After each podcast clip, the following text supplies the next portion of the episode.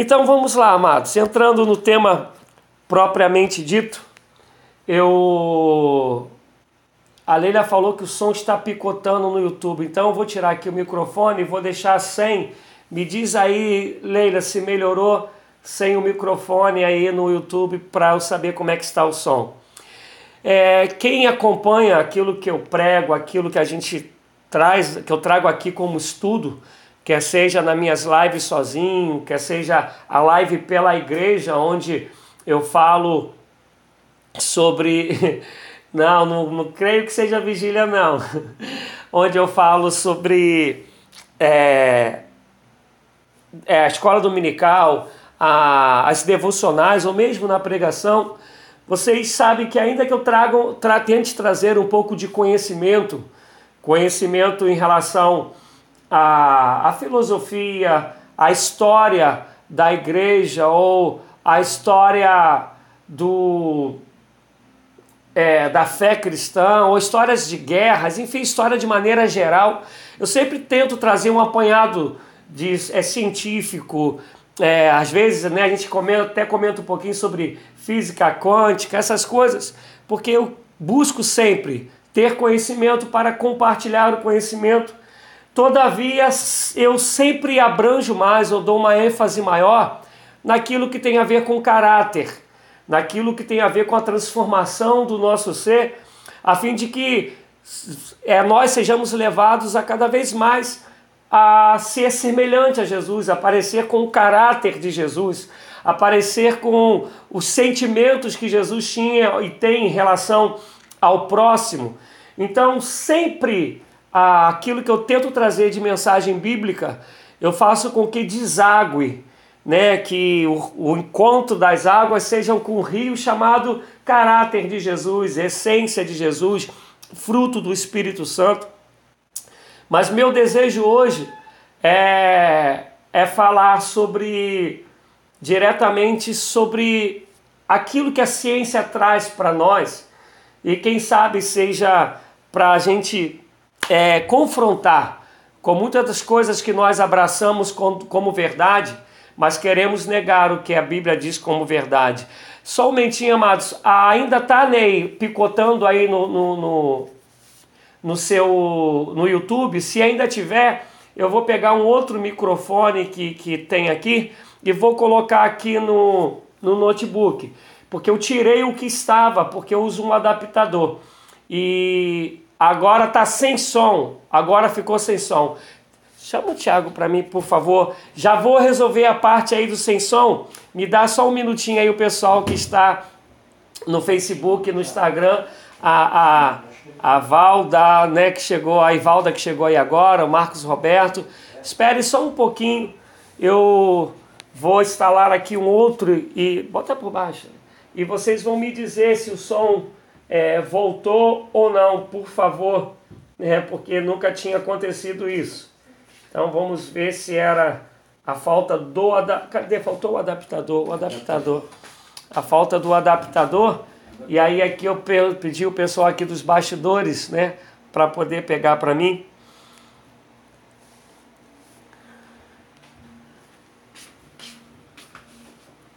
É, um dia a gente vai ter um negócio, nome de Jesus, mais profissional. E.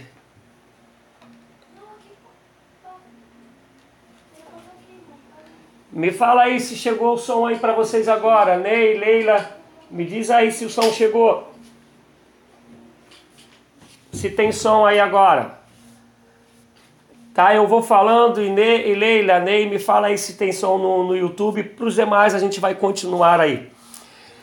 O que, que é um axioma? O que, que é um axioma? Mas diz aí, Ney, se, se melhorou o, o YouTube.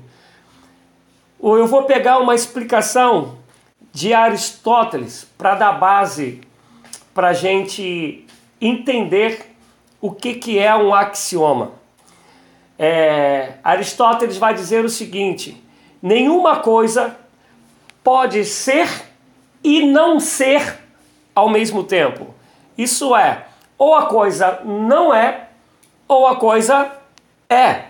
Não tem como uma coisa ser e não ser ao mesmo tempo. Isso não, não é possível. E o interessante é que essa máxima do, de Aristóteles, de uma coisa que não pode ser e não ser, a gente não consegue provar. A gente apenas crê. A gente apenas entende que isso é verdade. A gente entende isso como por dedução.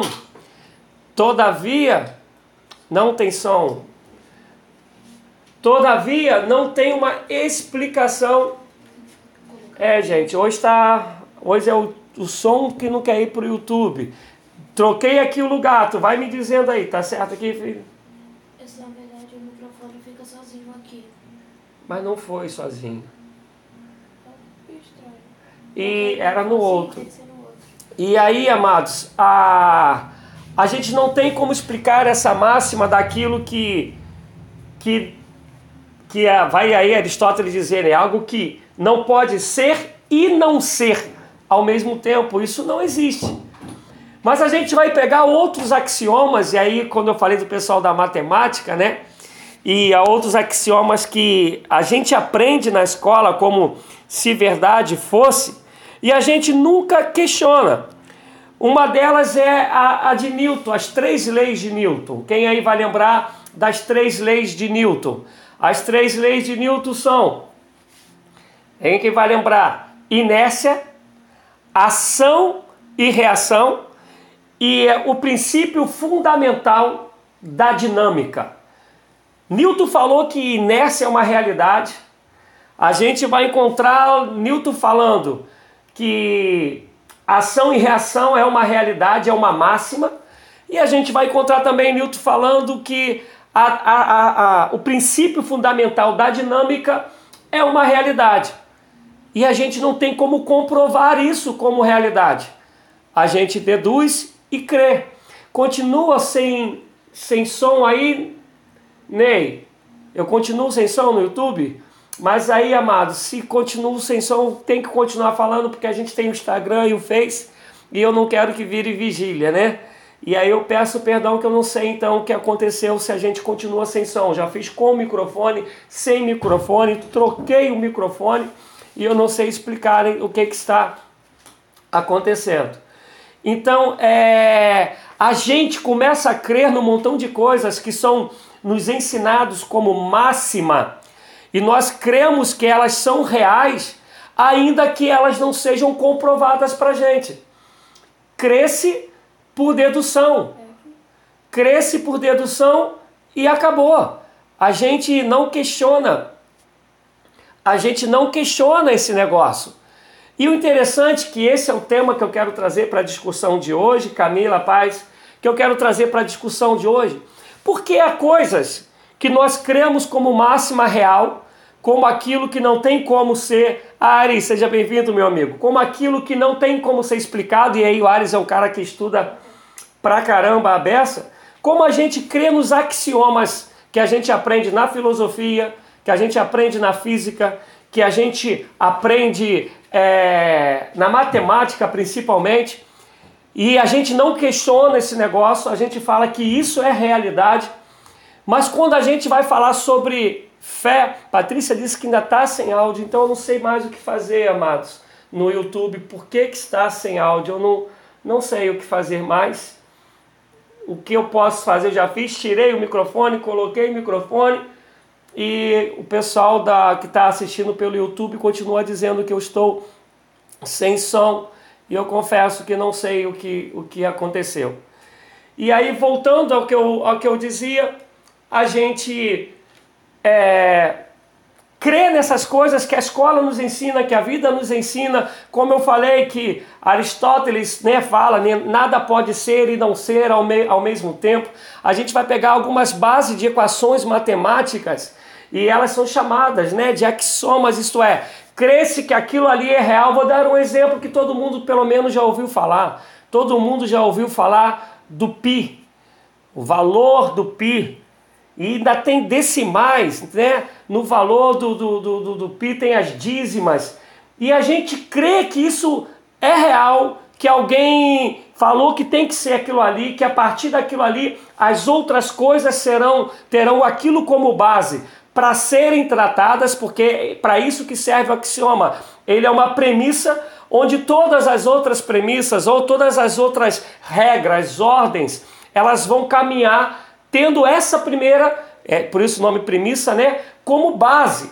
Então ela vai ser a base para a caminhada de fé, para a caminhada de cálculos, para a caminhada de filosofia, para a caminhada de, de leis da física. Então quer dizer, são, são postos para nós, é, são postos, melhor dizendo, para nós, é, axiomas da vida, axiomas da, da, da, da, do colégio, como eu falei, das faculdades, no que seja, e a gente não duvida dessas coisas. Um dia chegaram, a gente estava no colégio, né, Vânia? E falaram: olha, o valor do pi é esse, essa a lei da ação e da, da reação, a lei da inércia, a lei do princípio fundamental da dinâmica. Uma coisa não pode ser e não ser ao mesmo tempo. Falaram que é assim, isso sem ter cálculo, sem ter base empírica, base experimental em um laboratório, para dizer que isso é verdade. Mas nós fomos e cremos que isto é verdade. E crendo que isso é verdade, a gente não faz só o primeiro grau, né? A gente faz também o ensino médio, agora é ensino fundamental, se eu não me engano o nome. A gente faz o ensino médio, a gente caminha e faz também faculdade, faz pós, faz mestrado, faz doutorado, crendo nesses axiomas é, que, que foram, foram nos ditos que, é, que, que são reais. E aí, a gente que é cristão e se depara com aqueles que não são, vão perguntar para a gente: como vocês creem em alguém que morreu e ressuscitou?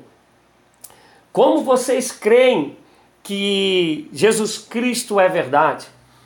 Como que vocês creem é, nessas coisas? E como eu falei hoje, a, a intenção é fazer uns confrontos é, bem como eu vou dizer, bem científicos e não tanto bíblicos, eu quero pegar fontes é, não bíblicas e pegar também aparelhos científicos que são usados nos dias a dias para dar veracidades a algumas histórias, a fim de que a gente entenda como tem coisas que a gente crê que seriam muito mais difícil crer, difíceis de crer do que crer em Jesus Cristo.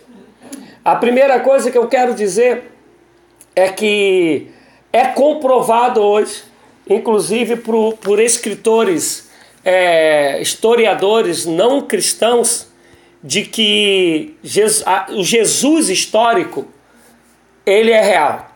Um exemplo, historiador Flávio Josefo. Flávio Josefo era um judeu que nunca se converteu, ele era um historiador. E Flávio Josefo ele afirma em seus escritos que Jesus Cristo ele existiu. Isso eu estou falando. Isso eu estou falando antes da gente, antes da gente é, entrar nas partes é, da ciência propriamente, propriamente dita. E Flávio José ele afirma que o Jesus Cristo histórico, o homem Jesus, ele existiu. Flávio José ainda afirma que esse Jesus Cristo histórico foi morto no, na cruz, foi pendurado numa, numa cruz. E uma outra coisa que é, que é muito interessante a gente, a gente lembrar, a gente vai pegar um cara chamado também, um historiador, Tal, Talcídidas. Ele também nunca, nunca se converteu. E ele dá testemunho de que o Jesus Cristo histórico é real, que ele realmente existiu. É, a gente vai encontrar tantos outros que vão dar, que não, nunca se converteram, nunca foram cristãos, mas nos seus escritos eles vão dizer que Jesus Cristo histórico, por favor, não estou falando aqui do Jesus, eles, eles não afirmam que Jesus Cristo realmente é, é, era Deus, mas eles não negam que um Jesus que teve fama por fazer milagres, que ah, conseguiu seguidores, que morreu numa cruz crucificado, nenhum desses escritores, Teocídidas, é, é, Brander, é, Flávio Joséfo, nenhum deles deixam de afirmar que o Jesus histórico existiu. Essa já era a primeira coisa para a gente pensar, porque a gente está pegando pessoas não cristãs que vão afirmar que Jesus Cristo, homem, ele existiu. A segunda coisa é que muita gente vai dizer que Jesus Cristo é um mito. Todavia, historicamente, o mito ele demora anos. Às vezes ele chega a, a um século para ele se tornar realidade, para ele realmente ter base. E quem conhece a história do cristianismo sabe que logo após a, a, a ressurreição de Jesus e Jesus ser assunto aos céus, a gente vai ver que o cristianismo, a história do Jesus Cristo que morreu e ressuscitou, ela já era contada. E ela sendo contada em meio a inúmeras perseguições, elas nunca deixaram de ser contadas. Elas continuaram e continuam sendo contando, contadas. E como então isso não se enquadra dentro daquilo que os, os historiadores, aquilo que os filósofos, os sociólogos vão chamar de mito, a história de Jesus ela não se enquadra no mito ela não se enquadra. Gente, eu estou toda hora alguém é, me dizendo que o YouTube o YouTube está sem, sem, sem som. E Ares está aí, o homem da informática. Ares, me ajuda. Eu já botei microfone, com microfone, sem microfone, é, com adaptador, com tudo, mas não está funcionando o som do. É, do, do, do, notebook e eu só posso transmitir YouTube pelo notebook devido aos meus números de, de, de de, de inscritos que eu tenho, né? Não sei mais o que fazer.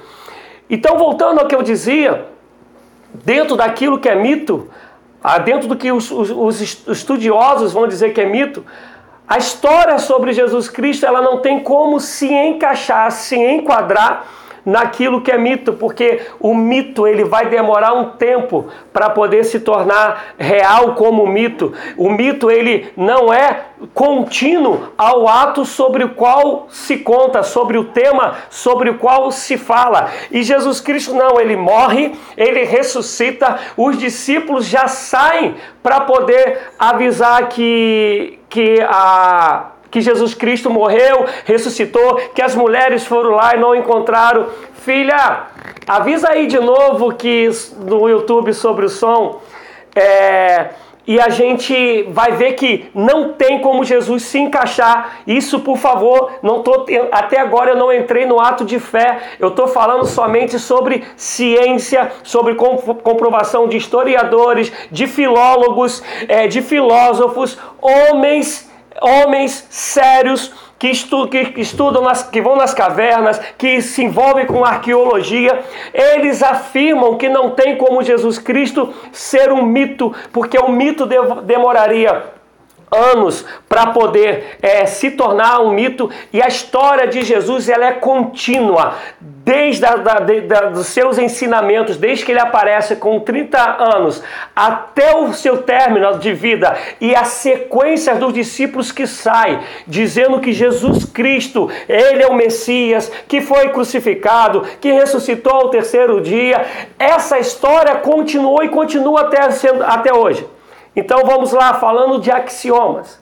Axioma é aquilo que foi nos ensinado como verdade, e aí, sendo como verdade, se torna uma primícia que ela não vem de lugar nenhum, ela é vista pelo, é, segundo eles dizem, né, pelo óbvio. Isso é, como eu falei antes, que, é, que disse Aristóteles, uma coisa não pode ser e não ser ao mesmo tempo. Repetindo, porque tem gente que chegou depois para entender é, a base do que a gente está tá aqui caminhando. A gente vai pegar as leis de Newton, ação e reação, inércia, princípios fundamentais da dinâmica. A gente vai pegar o valor do, do pi. Nada disso saiu de algum lugar. Isso foi colocado e falou: a partir de agora, toda a caminhada nessa área, nessas linhas, vão caminhar tendo isso como base, tendo isso como primícia. E aí e a gente cresceu e está aí na vida acreditando em todas essas premissas, todos esses axiomas.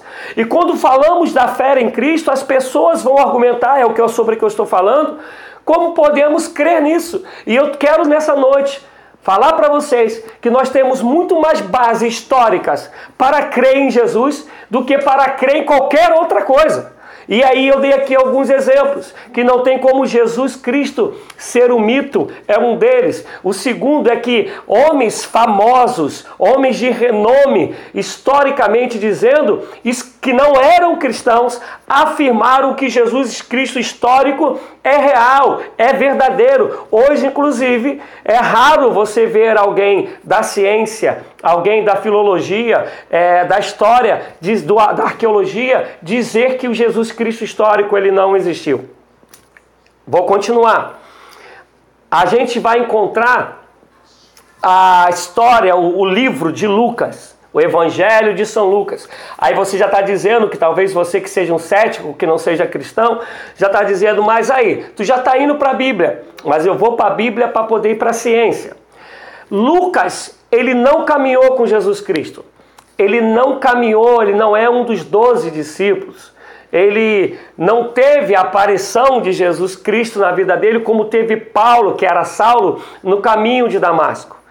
Todavia, o livro de Lucas é considerado por todos os teólogos, por todos aqueles que estudam sobre a Bíblia, é considerado o livro mais histórico que se tem. Inclusive o livro de Lucas, ele é dentro das universidades chamado sobre o, historiador Lucas. E Lucas conta de Jesus sem ter caminhado fisicamente com Jesus. Ele conta de Jesus principalmente através do convívio dele com Paulo, que é o único contato, único, entre aspas, né? O contato de, de Paulo com Jesus é em Atos 9, no caminho de Damasco. Todavia, Lucas ele presenciou não só na vida de Paulo, mas na vida de Pedro, na vida de Marcos, na vida de outros, a fé que eles defendiam, a manifestação de Deus, e eles sabiam que aqueles discípulos tinham acabado de estar com Jesus. E vou mais, é inegável, isso é, é certo. Lucas era médico, então ele era um homem intelectual, era um homem do conhecimento, era um homem da ciência. Além disso, há hoje uma grande defesa de que Lucas também fosse advogado. Essa não é unanimidade, mas há uma defesa que Lucas fosse advogado, inclusive o, o Evangelho de Lucas e de e, e Atos dos Apóstolos, que na verdade era uma só palavra, é, perdão, era um só livro, depois ele foi dividido para ficar uma parte no Evangelho e outra parte em Atos dos Apóstolos. Alguns defendem que seria esses, esse livro seria uma defesa do advogado Lucas em favor de Paulo. E quando você vai ler o Evangelho de Lucas, ele começa dizendo que Lucas fez uma acurada investigação sobre a vida de Jesus. Quer dizer, acurada, alguém que é médico, que talvez, muito é, possivelmente, fosse um advogado, ele foi investigar. Ele foi perguntar, ele foi lá, perguntou a Marcos, perguntou a, a Pedro, perguntou a outros que a gente não sabe o nome, ele foi perguntar a esses, ele foi investigar. Talvez ele tenha ido lá na Judéia, em Jerusalém, para investigar, porque diz que ele fez uma acurada acurada investigação sobre a pessoa de Jesus. Então, se a gente fosse pegar aí um primeiro historiador, a gente, antes mesmo de Flávio Joséfo, que é contemporâneo aos, aos apóstolos, a gente poderia falar sobre Lucas. Dito isso, eu quero entrar agora mesmo, e aí eu vou ler.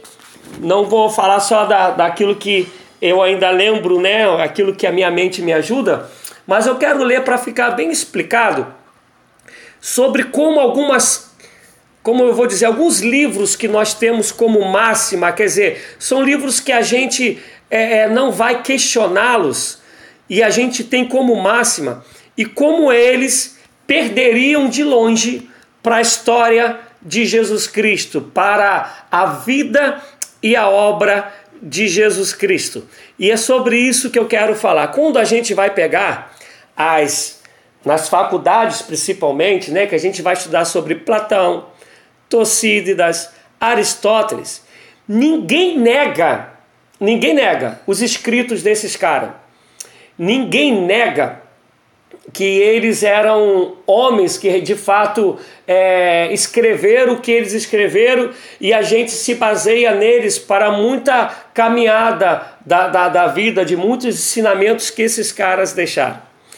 Mas eu vou falar aí o que a ciência fala dessas literaturas chamadas literaturas clássicas e, e, e sobre também a vida de Jesus, mas que são os caminhos científicos que se usa para dizer se uma coisa ela é real ou se ela não é real, se aquilo de fato tem credibilidade e se não tem. Uma das coisas seria a bibliográfica ou a bibliografia. É, a gente vai ver que sobre essa parte bibliográfica ou bibliografia, ele quer dizer a distância que uma, um original tem e a sua cópia. Vou melhorar. A distância entre que tem de uma cópia para o original. Aqui está o original, a cópia aqui está o original.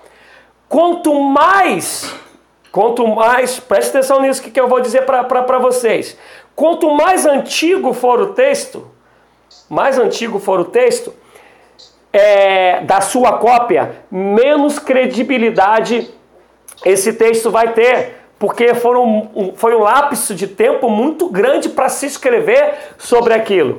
Mas à medida que aquilo vai tendo, a cópia ela vai tendo é, um espaço menor, cientificamente isso tem uma credibilidade maior.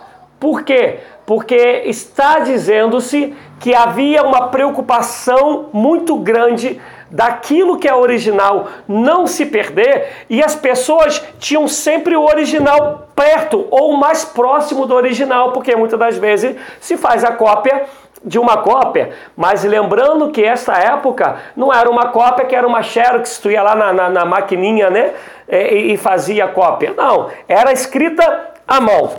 Então vamos lá. O texto mais antigo que tem do original, que seria o original, até, até e a cópia de Platão, tem 1.200 anos do, da cópia até o seu original. 1.200 anos de, de, distância, de diferença. Quer dizer, 1.200 anos depois, alguém cismou, alguém deu na telha: caramba, a gente tem que escrever tudo aquilo que Platão ensinou. Vamos lá. Tucídides, a distância da cópia para o original são 1.300 anos. A distância dos escritos de Aristóteles, da cópia para o seu original, são 1.400 anos. Preste atenção, aconteceu algo, Aristóteles escreveu algo, e aí depois de 1.400 anos, fala assim, a gente tem que fazer aí, deixar tudo escrito sobre o que Aristóteles um dia falou. E vão fazer esse compêndio 1400 anos depois. Vem cá, é pra gente dar tanto crédito essas coisas? Por favor, em nome de Jesus. Nem sei se o YouTube que tá hoje está sem som, depois pode me remover por causa disso. Não estou falando aqui que é para descrer no que Aristóteles, Platão, entre tantos outros escreveram. Não é isso que eu estou dizendo. O que eu estou querendo dizer é que a gente dá crédito pra caramba a beça, ninguém questiona os escritos de Platão, ninguém questiona os escritos de Aristóteles. Mas quando a gente vai falar de Jesus, a gente vai falar da Bíblia, a gente vai falar da fé, normalmente há questionamento dos que estão de fora e muitas das vezes questionamento nosso mesmo. E aí eu vou falar os papiros, e aí eu vou até dar o nome, que foram escritos, né, as cópias que se chama papiro, de John Heder ele tem 100 anos de distância do original dos evangelhos. Os que foram escritos e descobertos né, por Chester Bitter têm 150 anos de distância. Os que foram escritos e foram descobertos, que foram escritos por Wagner, têm 200 anos de distância. E se você tem dúvida, vai anotando aí depois, cai dentro aí da internet, nas bibliotecas e vai estudar o que eu estou falando para vocês, e principalmente se você não é cristão. Agora olha só, olha as distâncias: 100, 150, 200 anos. Aristóteles, quanto tempo mesmo? Mil e 400. Platão, 1.200 anos de distância da cópia para o original. Eu nunca vi, eu nunca vi, de tudo que eu já estudei, eu nunca vi ninguém se levantar e falar assim, como a gente vai crer que Platão escreveu essas coisas? Como a gente vai crer que realmente tem base os escritos de Aristóteles? Lembra que eu falei do axioma? Axioma é essa que coisa que a gente tem como base, mas que ela não vem de lugar nenhum, mas a gente vai crer nela e ela vai ser primícia para todas as coisas. E a gente aprendeu um montão dessas coisas no colégio e continuará levando-as como verdade para o resto da vida.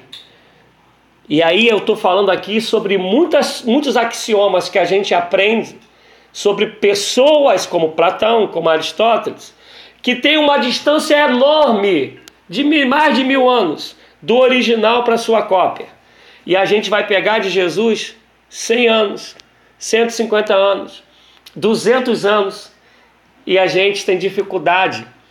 Aí, falando diretamente para os não cristãos ou que duvidam de Jesus, tem dificuldade de falar que isso é real, que isso de fato é verdadeiro, que a história de Jesus é real. Tu podes, se tu não, é, não és cristão, e eu te convido que se converta hoje, crer, mas tu pode até não crer que Jesus ressuscitou.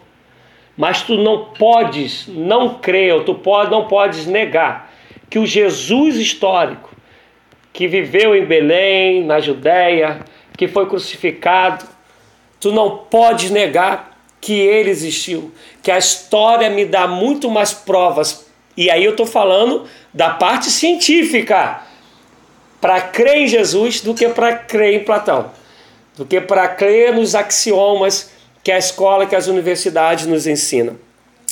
Eu falei da parte bibliográfica, mas também tem a parte quantitativa, isto é, quantas cópias existem sobre aquilo que está sendo dito, sobre a história que está sendo contada. E aí eu e você vamos deduzir que quanto mais cópias tem, mais facilidade eu tenho para estudar e chegar àquilo que é original, a chegar próximo do original. Porque eu posso mudar uma palavra, o Ney mudar outra, minha esposa mudar outra, a Angélica mudar outra, mas quando a gente vai juntar tudo, a gente vai ter uma base muito maior para aquilo que é original para chegarmos próximo ao original. Então, quanto menos cópia, menos possibilidade de avaliação, de pesquisa eu tenho. Vou dar um exemplo hoje, falando de Bíblia, né? Hoje nós temos Bíblias em inúmeras linguagens, né? E aí a gente vai ver alguns pastores que colocam foto aí estudando com três, quatro tipos de Bíblias diferentes com esse desejo de chegar mais perto do original, do original grego, do original hebraico, daquilo que realmente foi dito, a fim de que não ensine ou não pregue coisas erradas. Isto é, quanto mais cópias eu tenho, mais possibilidade de saber o que é real ou não eu vou ter.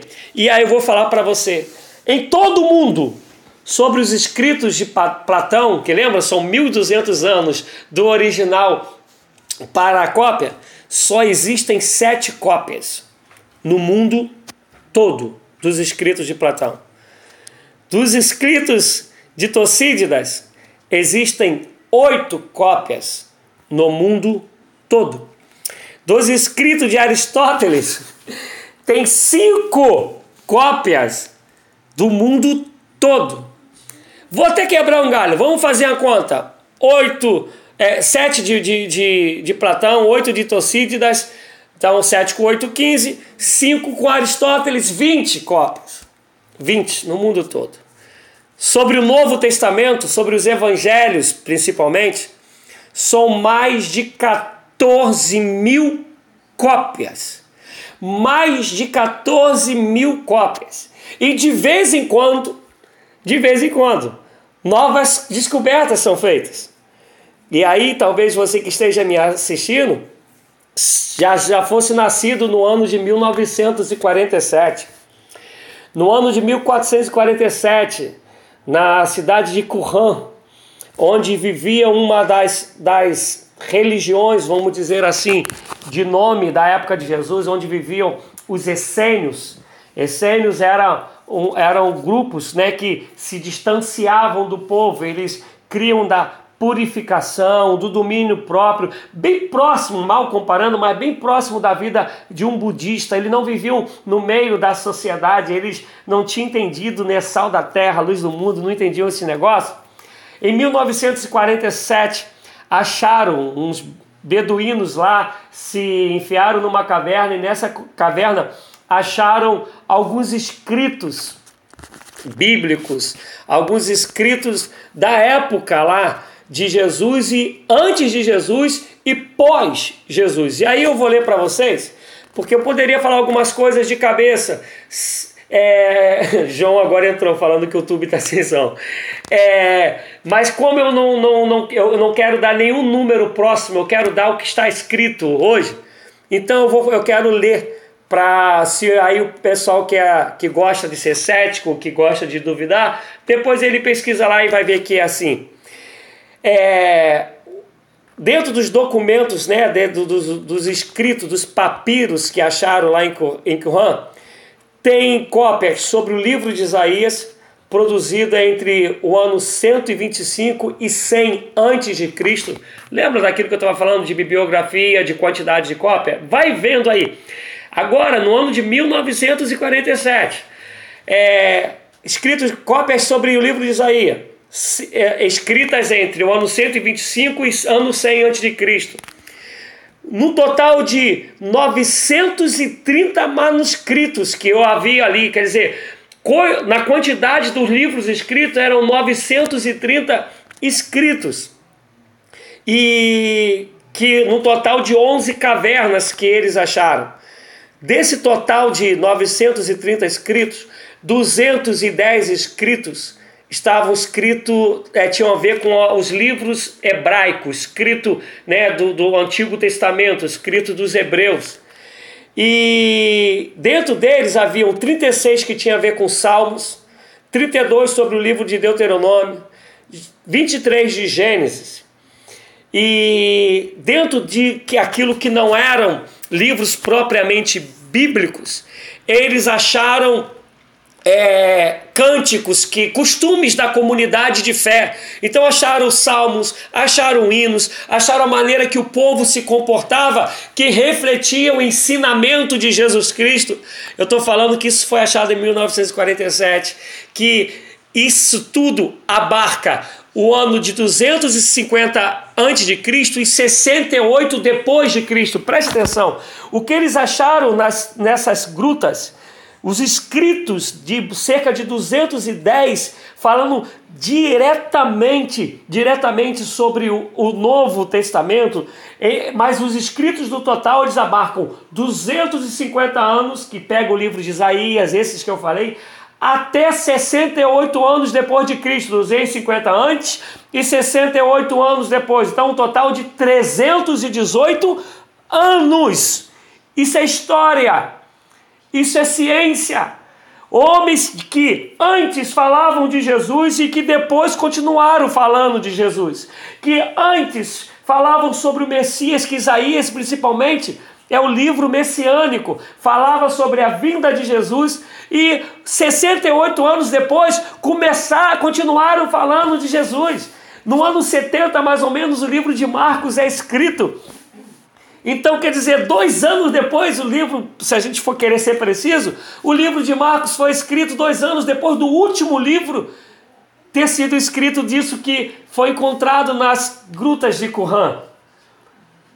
Continua ainda na parte científica, preste atenção. Se alguém tem que questionar, questione Platão, questione Aristóteles. Mas não questione Jesus Cristo, porque a história da prova, a história científica da prova que o Jesus que nós cremos é real.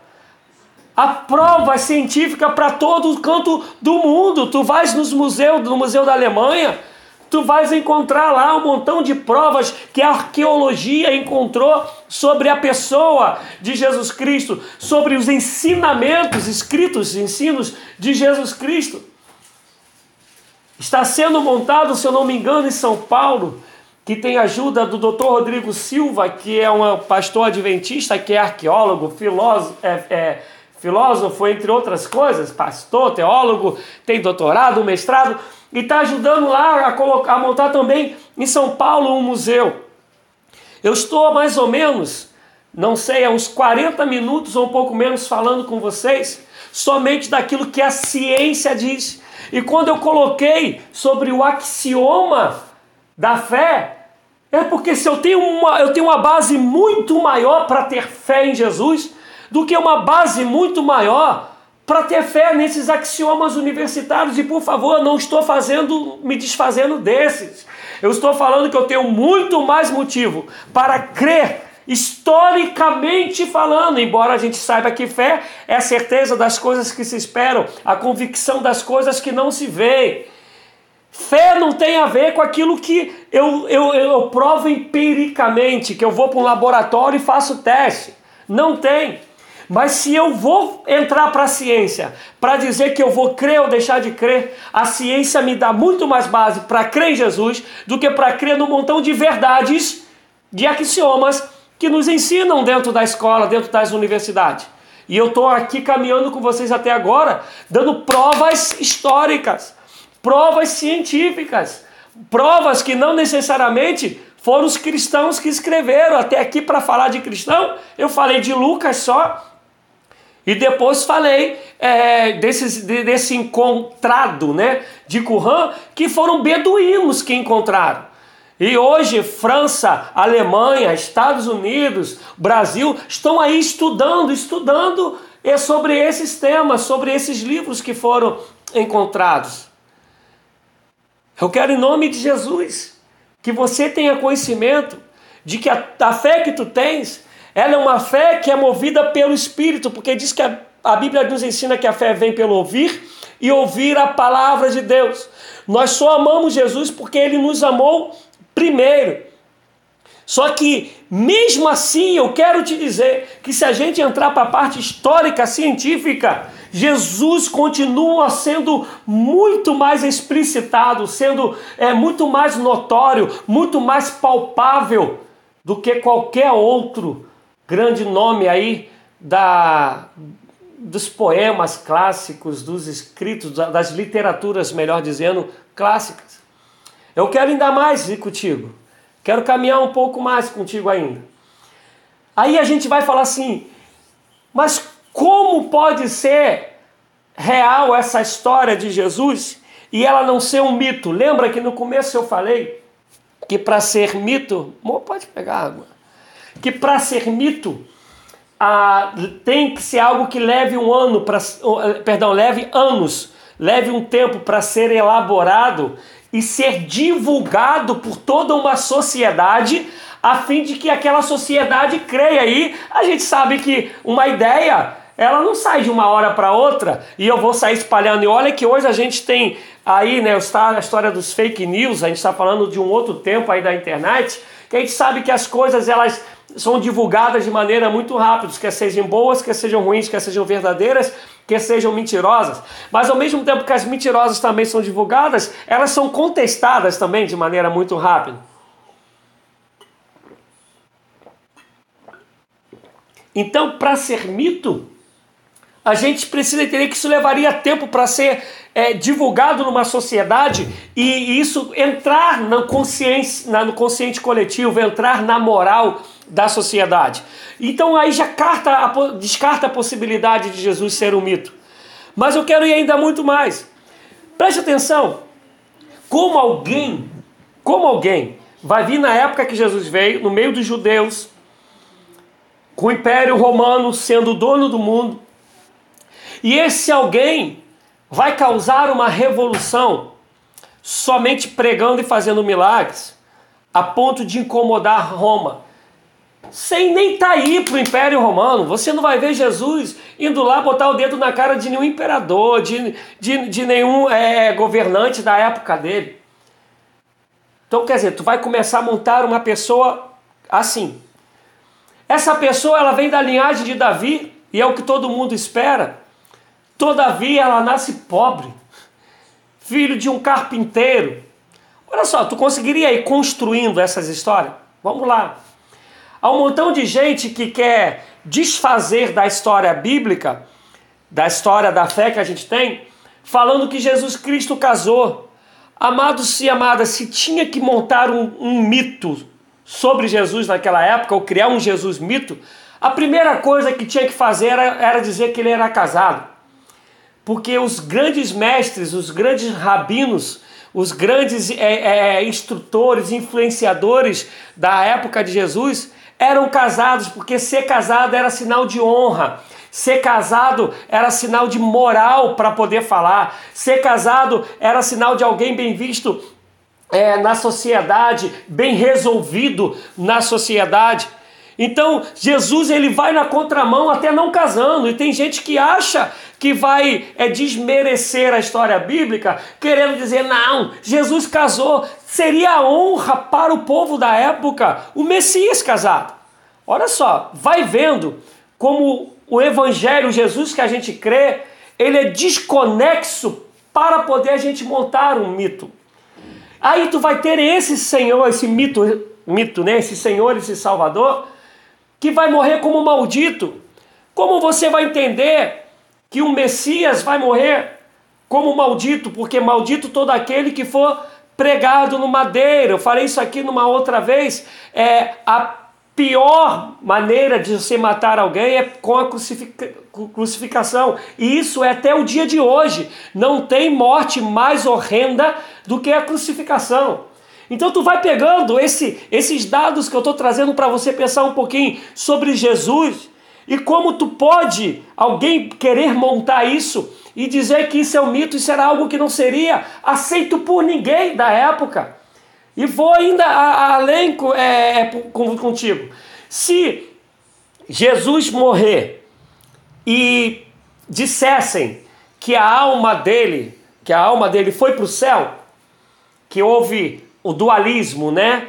Alma e, e, e corpo, que a alma dele foi para o céu, o pessoal que defendia Platão, o pessoal ia à loucura, ia festejar porque ia de acordo com a ideia de Platão. Então era muito mais fácil você criar um mito, criar um Jesus que fosse ter aplausos até na sua morte, porque diria, ele ensinaria que a alma dele foi pa, pa, para o céu e agora o pessoal da crença platônica, da filosofia platônica, aplaudiria esse Jesus Cristo. Uma outra possibilidade que teria era dizer que Jesus Cristo migrou, né, para um outro corpo, né? E por quê? Porque tinha uma linha do judaísmo que cria na reencarnação. E a gente vai perguntar, vai ver isso principalmente em Mateus 16, quando Jesus pergunta: Quem dizem que sou eu? E aí uns diz, a resposta que os discípulos dão, uns dizem que é Elias, outros dizem que é Jeremias, outros dizem que é um desses, um dos profetas.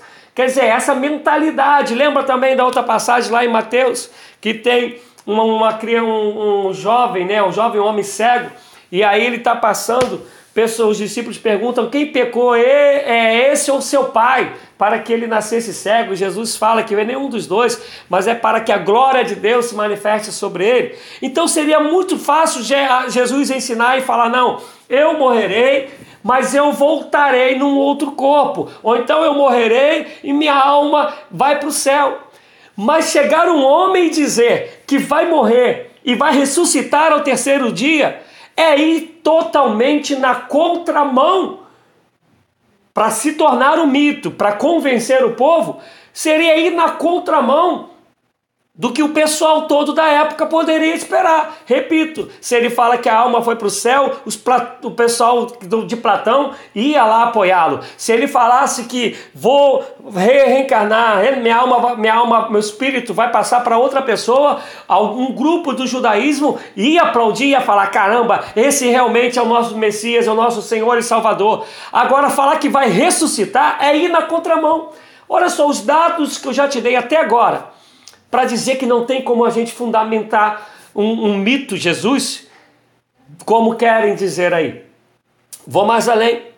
Se você quer que uma notícia se espalhe, e a gente hoje está na era, né, principalmente do, do marketing, do merchandising. A gente está nessa época aí. Pessoal que está no Instagram, está me dando aqui só alguns segundos, vai acabar, mas eu vou voltar. Ou então te convido a migrar pro, pro Facebook, porque o YouTube hoje ficou sem som, eu não sei mais o que fazer.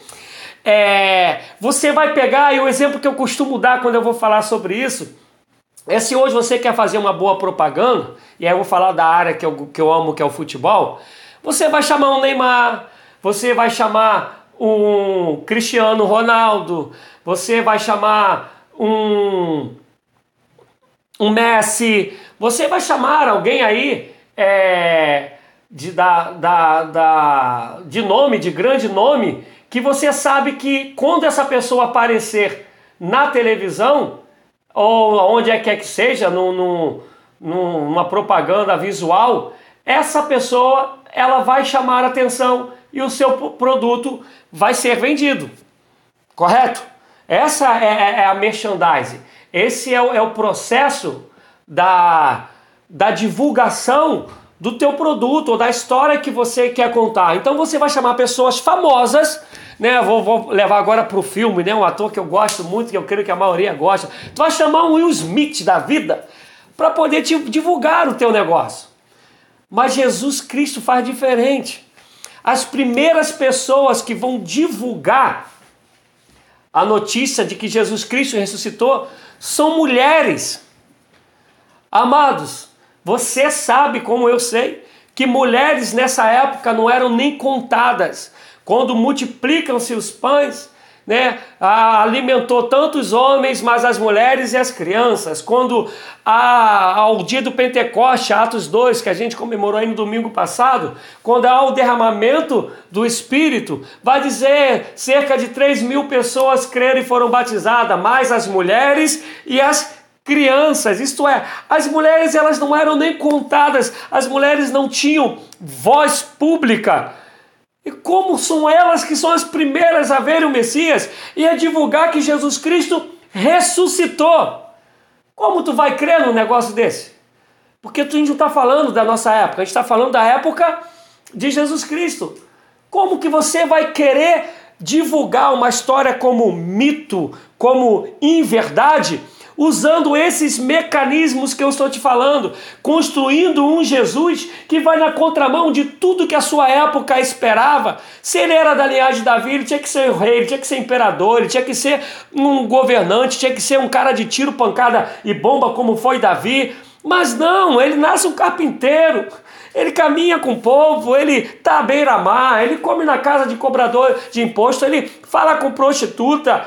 Como tu vai montar um Messias desse para poder querer convencer alguém. Não tem como convencer, amado. E aí depois, quando ele ressuscita, os primeiros a contar a história são as mulheres. Caramba! Mas eu vou além. Você vai crer comigo, vai entender comigo, que se é uma verdade absoluta, você até morre por ela. Se for uma mentira, você pode até morrer por ela, mas alguém tem que ter uma vantagem em cima dessa mentira, a qual vai fazer você perder a vida. Quer dizer, eu vou morrer, mas vou deixar minha família bem. Eu vou morrer, mas vou resolver os problemas que estão acontecendo no mundo. Eu vou morrer. Quer dizer, tem que ter uma razão para que a mentira que tu estás contando possa te levar à morte. Os discípulos, tirando João, que escreve Apocalipse, todos eles morreram de morte horrenda, todos eles foram assassinados cruelmente, dizendo que Jesus Cristo é real, que ele morreu e que ele ressuscitou ao terceiro dia, que foi visto durante 40 dias, que soprou o Espírito, que em Atos 2 aconteceu o que havia prometido em Joel porque ninguém vai morrer sem ganhar nada em troca por uma mentira, por um engano. E o interessante é que não foram só os discípulos. Você vai pegar os 300 primeiros anos, ainda mais se tu pegar eles o imperador Nero e Dioclinísio, você vai ver como esses homens gostavam de matar cristãos, de botar lá nas arenas para eles poderem serem devorados pelos leões e o pessoal ficar aplaudindo, para serem colocados em cruz, nas cruzes e serem é, vivos ainda, colocarem fogo neles. Vocês vão ver que a história vai mostrar que a pessoa se convertia a Cristo na, em muitos casos, os seus próprios pais os colocavam para fora com medo da perseguição, quer seja na época da perseguição dos judeus, quer seja na época da perseguição romana. Então preste atenção, como tu vai criar tudo isso e vai dizer que isso é um mito, onde pessoas morreram e continuam morrendo até o dia de hoje, para dizer que Jesus Cristo é o caminho, a verdade e a vida, para dizer que ninguém vai aos céus, ninguém tem perdão de pecados, ninguém tem vida eterna a não ser por Jesus. E você vê quanto que eu te contei aqui de história, aquilo da ciência diz. Te falei da bibliografia que são os que as universidades, os estudiosos utilizam como base para dizer que alguma coisa é real. E aí falei da época das, da distância da cópia para o original. De Jesus vai ter 100 anos, 150, 200. Platão vai ter 1.200 anos de distância. Aristóteles, 1.400, meu Deus. A gente vai pegar a quantidade de cópias, um tem cinco, outro tem sete no mundo todo. Jesus tem mais de 14 mil e continuam descobertas sendo feitas, realizadas, como eu te contei de Qumran, que vai pegar escritos de 68 anos antes de Cristo, perdão, de 250 anos antes de Cristo até 68 anos da nossa era. Meu Deus, para para pensar um pouco. Quem para a ciência? Tu vai ter que se dobrar diante de Jesus. Não tem jeito. Repito, ainda que tu não queiras crer no Jesus que ressuscitou ao terceiro dia, cientificamente falando, tu tens que crer no Jesus histórico. Todavia, se tu caminha pelo menos com um pouquinho de bom senso sobre o que a história conta do cristianismo, do melhor dizendo, do evangelho de Jesus Cristo, Alderson, meu amigo, que saudade que eu tô de tu, cara. Tu pode não crer, quase todo dia eu falo, vou ligar pro Alderson. Eu sei que tu vai crer que tu sabe que eu não minto e acabo não ligando, que eu tô no furo contigo, mas eu te amo, meu amigo. Pena que você chegou no finalzinho aqui. Mas voltando ao que eu estava falando, como você vai pegar alguém para falar que é mito, que vai e querer que isso se propague? E isso, esse mito que tu crias é totalmente contra tudo que a época dizia. A maneira de governar, a maneira da pessoa se comportar, as pessoas que saem para fazer a divulgação, que são mulheres, pessoas que perderam a vida e continuam perdendo, que foram jogadas a leões, que foram jogadas em azeite é, fervendo, que foram é, é, literalmente né, é, é, incendiadas vivas, que, que foram cortadas e espalhadas, como Tiago, irmão de Jesus, que seus membros foram espalhados em vários países. Como tu vai dizer que isso é um mito?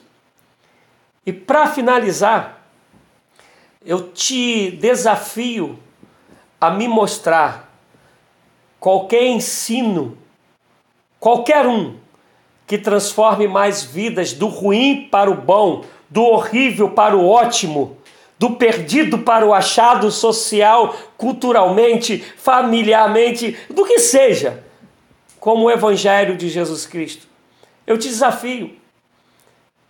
Eu te desafio a me mostrar qual ensinamento, qual instrução que existe na face da terra, em qualquer lugar e de qualquer época, que transforme tantas pessoas que melhore tanto as pessoas, que sirvam de esperança para famílias e até para a sociedade, como o Evangelho de Jesus Cristo, como o ensinamento de Jesus Cristo.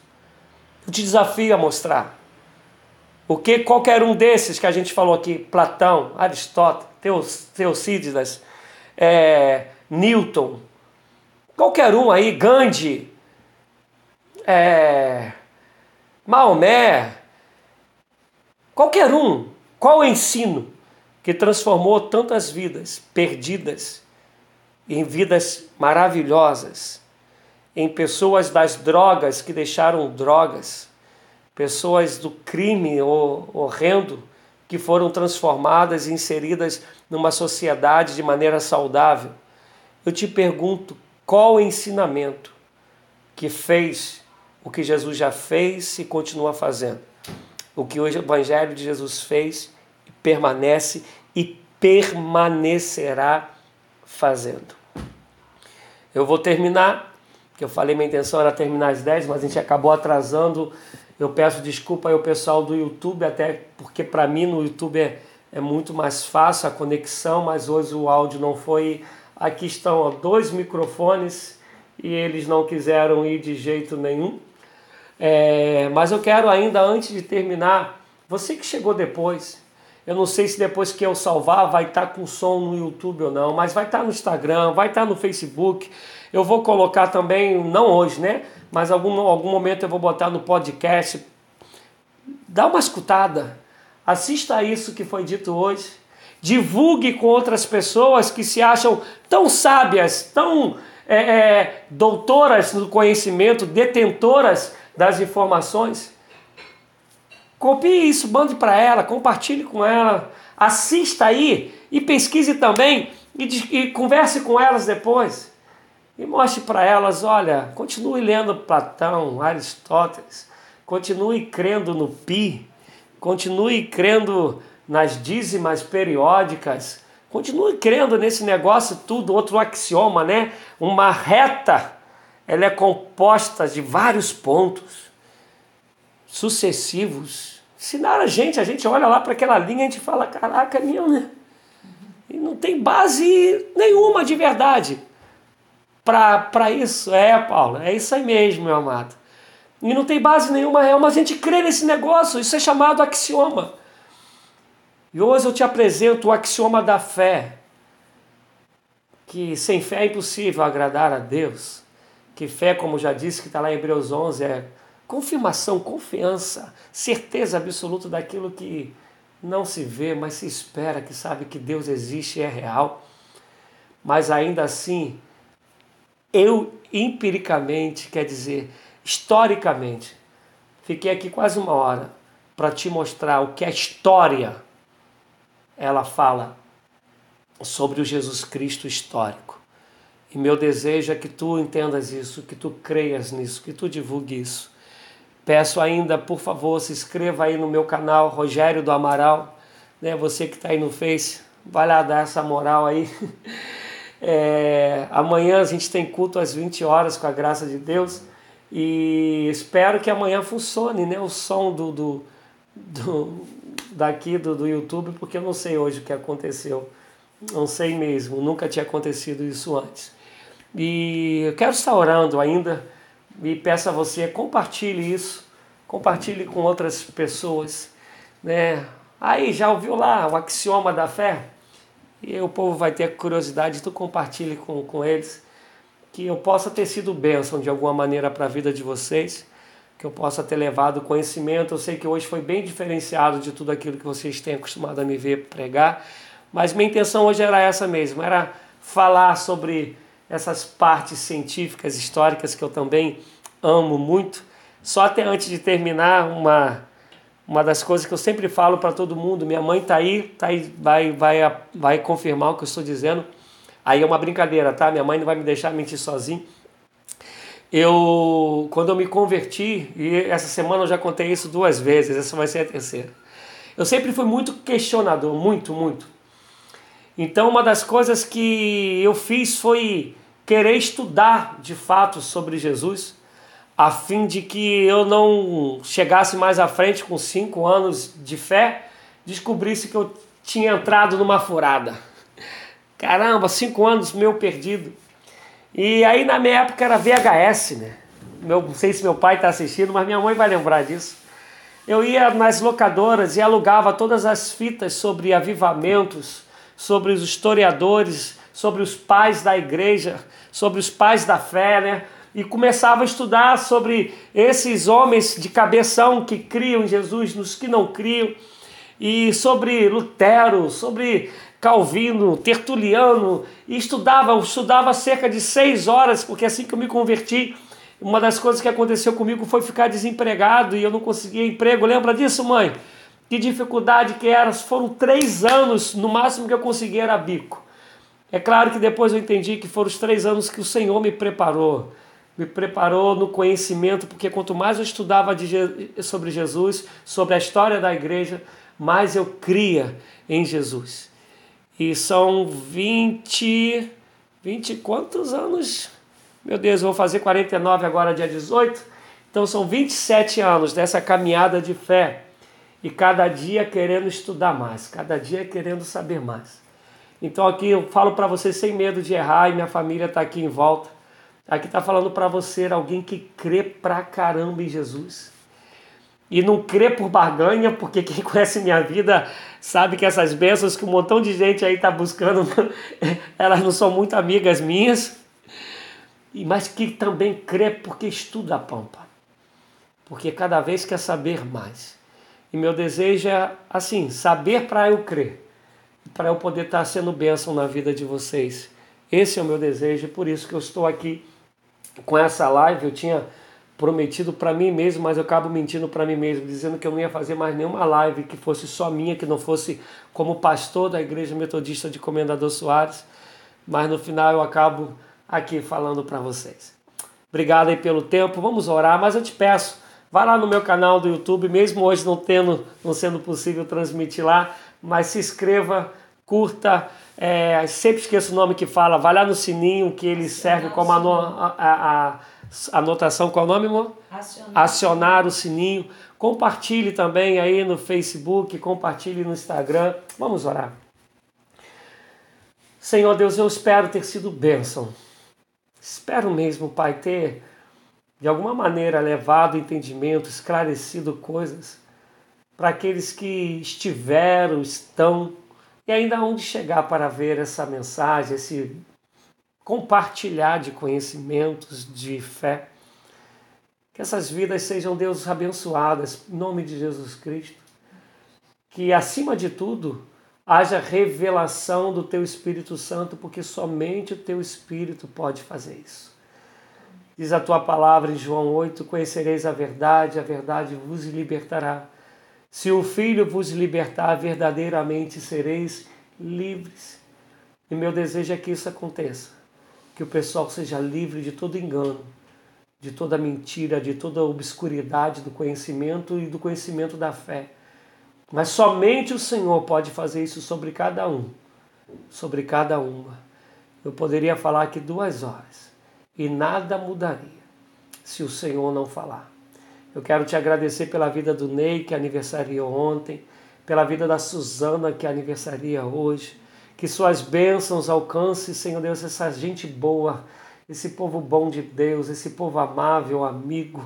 Senhor Deus, que crê em Ti, que caminham na direção do reino. Senhor Deus, abençoe com bênçãos abundantes, com bênçãos espirituais e materiais.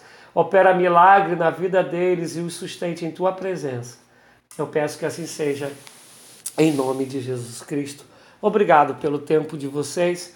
Desculpa aí os problemas técnicos, tá? Depois eu vou ver se pelo menos vai ter som para eu é, deixar o, os, é, esse momento aqui, essa live lá no YouTube, do contrário eu vou, eu vou tirá-la. Mas que Deus vos abençoe. Um abraço, Oliveira, abração, beijo no coração aí do povo. Tchau, tchau, gente. Um abraço.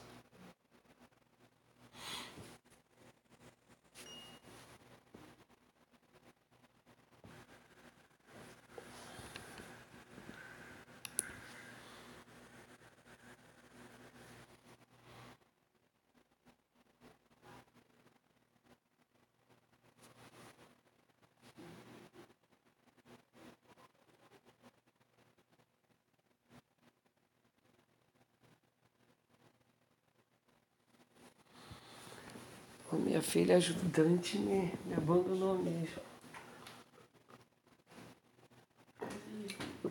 Gente, o que, que houve que não foi, não foi o áudio de jeito nenhum, com, sem, com adaptador. sem o adaptador. Aqui fala que tá com som. Mas por que, hora você perguntou do telefone? Não, é porque eu pensei que fosse o Facebook, o, que fosse no Facebook que tava sem som.